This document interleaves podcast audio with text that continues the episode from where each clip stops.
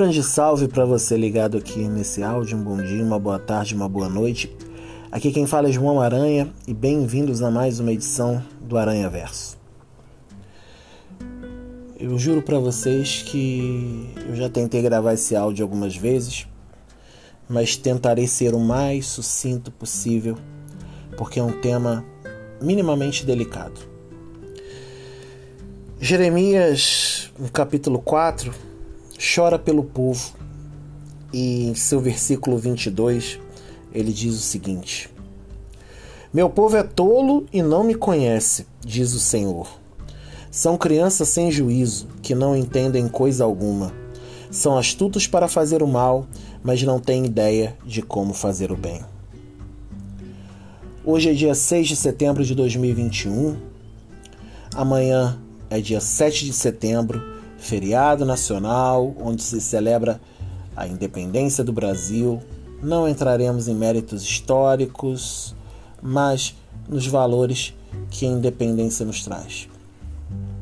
Independência de pensar, pensar diferente, ter lados opostos para a construção de uma sociedade melhor e não estar sob o jugo de um pensamento monocrático e ditatorial.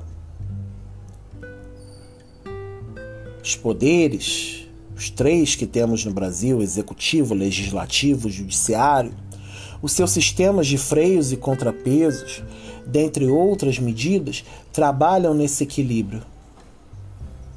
Para que, nos limites, nós consigamos nos desenvolver para saber onde estamos acertando, onde estamos errando, para que a gente peça desculpas e se reorganize,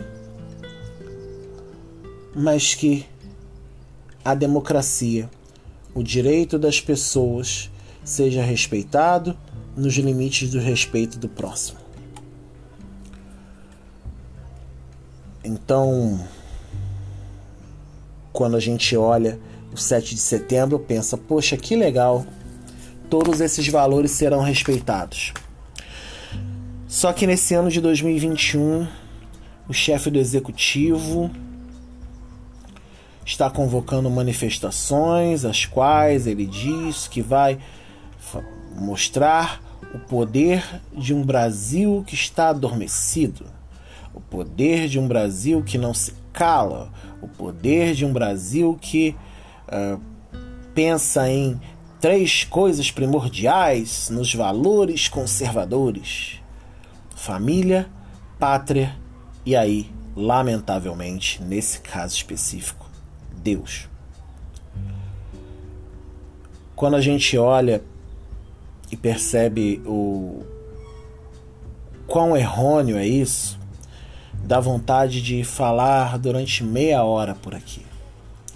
Dá vontade de soltar milhares de palavrões, dá vontade de reclamar com Deus e o mundo, mas caramba, a gente não precisa ser uma pessoa culta, ser uma pessoa extremamente letrada, apenas ter um mínimo de bom senso para saber que tudo o que o chefe do executivo atual do Brasil defende é uma manifestação de um projeto que privilegia uma maioria que cria um Estado altamente conservador, no qual se perde todos os direitos de independência e de liberdade de expressão para que o mundo, para que o Brasil e todas as nações amigas olhem para cá e pensem: ali existe um país que tem respeito ao próximo, independente de se pensar diferente. Mas infelizmente, como já disse, não vemos isso atualmente por aqui. E o mais triste é usar o nome de Deus. O mais triste é ver e ouvir pessoas que se, se dizem cristãs, pessoas que estão à frente de igrejas cristãs, que usam suas estolas, suas túnicas, suas bíblias, suas oratórias, que deveriam pensar em como cuidar do outro que passa fome, como ajudar como comunidade pessoas que estão desempregadas, como a partir do evangelho tomar conta de pessoas que estão sofrendo com a Covid-19. Nós estamos aí chegando perto de 600 mil mortes. Já ultrapassou a quantidade de moradores do meu município. Olha que meu município, o município onde moro, tem mais de meio milhão de habitantes. Caramba. O que, que a gente faz com o evangelho que a gente lê? O que, que a gente faz com a palavra que a gente reflete? Será que a gente está vivendo de mistério em mistério? Será que a gente está vivendo só de oração em oração? Esperando milagre em milagre? Ou será que Deus está falando na nossa cara, eu já estou fazendo os milagres todos os dias? Caminhe, eu estou com vocês. Coragem, eu venci o mundo. Mas não, não.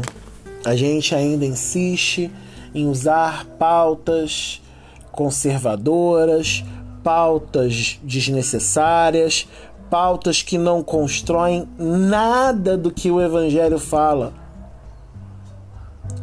Repito, não precisa ser culto, basta um pouco de bom senso para que a gente compreenda que no final quem coloca esse projeto de poder destrutivo são os astutos para fazer o mal, e acabam não tendo ideia de como fazer o bem. Não tem ideia. Ou quando acham que fazem bem, fazem um bem para os que pensam igual a eles, para os que se movem, se comportam, se alimentam, quase Globo Repórter, né? Como eles. Mas que no final não garante, repito, todos os valores que a independência do Brasil quando a gente olha no Ampassan, ensinam pra gente. Eu faço um, dois apelos. Se você vai ouvir esse vídeo. Um, você tem todo o direito de se manifestar. E você tem todo o direito de pensar diferente de mim e de qualquer outra pessoa. Mas pense bem pelo que você está indo à rua. Se, se esse motivo ele é um motivo que começa e termina em você, ou ele começa e termina no reino de Deus.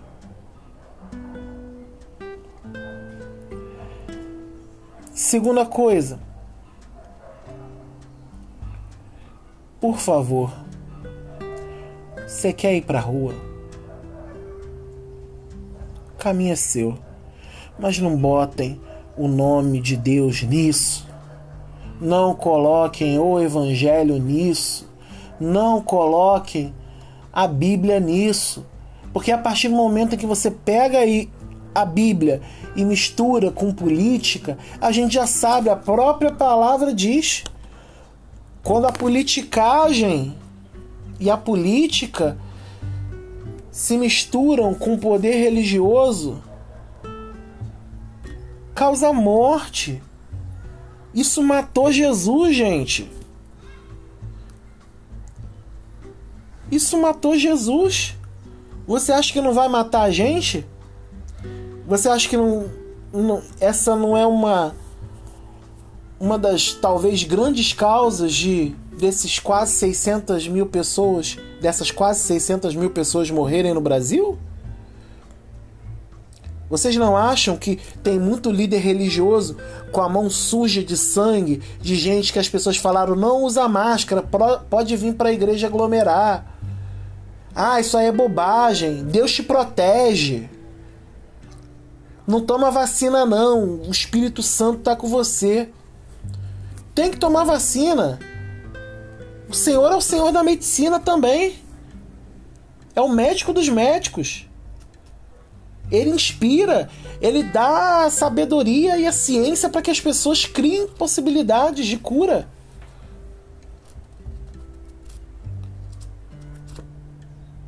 Meu Deus! Tem hora que a gente olha a, as perspectivas e só pensa numa coisa: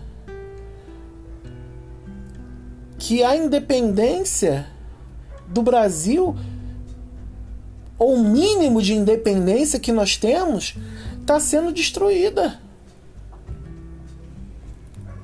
E aí, gente, se a gente não tiver independência, a gente vai continuar a chorar. A gente vai continuar a olhar o 7 de setembro e ao invés de ser um dia para lembrar a independência, vai ser um dia para lembrar que mais uma vez nós caímos nas garras de uma ditadura. E aí não tem esquerda, não tem direita.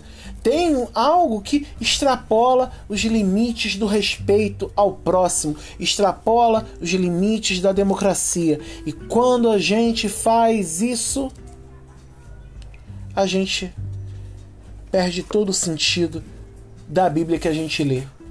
A gente perde toda a inspiração divina da palavra que a gente diz carregar. A gente perde todo toda a direção que Jesus nos mostrou e continua a nos mostrar durante anos. E a gente vai trocar a nossa independência por lágrimas. E aí, não vai dizer que Jesus não avisou, não vai dizer que os profetas não avisaram, não vai dizer que Deus não nos avisa, pois Ele avisa diariamente. Cabe a gente botar a mão na consciência e se perguntar: o que a gente quer? Independência ou lágrimas?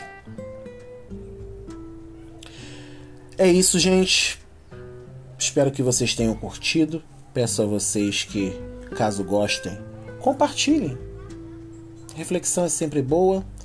Na descrição do áudio nós temos um e-mail caso você queira conversar, caso você queira trocar uma ideia. Tô lá com o e-mail sempre aberto, também o Twitter. E é isso, gente.